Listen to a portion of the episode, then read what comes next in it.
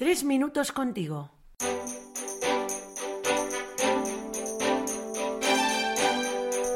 Muy buenas, feliz año nuevo. Yo soy Luis, seminarista, y es una gran alegría compartir un año más tres minutos contigo. Aterrizamos en 2022 de la mano de Juan Vo, misionera claretiana de Vietnam. Feliz año, Juan.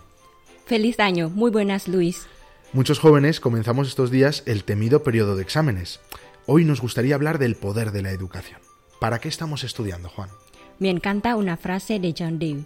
La educación no es una preparación para la vida, sino que es vida. Creo que es una experiencia que no se acaba en las clases, en la universidad. Es nuestra vida. Precisamente nuestra congregación se dedica a la tarea de la educación como servicio. Qué bonito. Yo creo que todos tenemos una experiencia de crecimiento muy fundamentada en la educación, tanto pues la que hemos recibido en la familia como la que nos han dado profesionales, amigos. Juan, ¿hasta qué punto crees que es configuradora esta base para el desarrollo de nuestra vida? Mm, diría que es, es muy importante, porque sobre ella podemos edificarnos, nos ayuda a abrirnos al mundo, a ampliar horizontes. Te cuento, cuando estudiaba, muchos de mis compañeros no eran religiosos y algunos me preguntaban sobre, sobre mi fe. No sabía qué responderles. Me daba vergüenza. Esta experiencia fue para mí un despertar.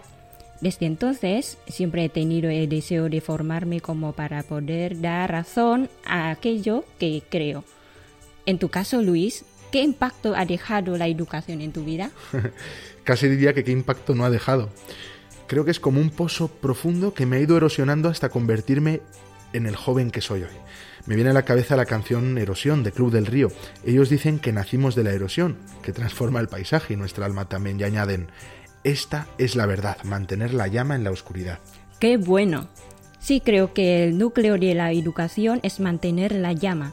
Es más, diría que cada vivencia es una oportunidad de formación que cada una de las horas que invertimos estudiando, formándonos, ya están dando fruto. Totalmente de acuerdo, aunque no siempre sea fácil verlo, cuántas veces nos cansamos o nos aburrimos de estudiar. Esto es así, pero creo que el amor a Dios, el amor a los demás, pensar también el bien que podemos hacer con esa formación, yo creo que nos puede motivar hasta los momentos más difíciles, ¿no? Sí, fíjate, siempre me ha gustado esta cita. El más capaz es aquel que capacita a los demás. Yo creo que la educación nos otorga esta capacidad para que nosotros podamos compartir los frutos de esta misión con todos. Pues con eso nos vamos a quedar, Juan, gracias, con las ganas de compartir la formación que recibimos en servicio a la misión de cada día.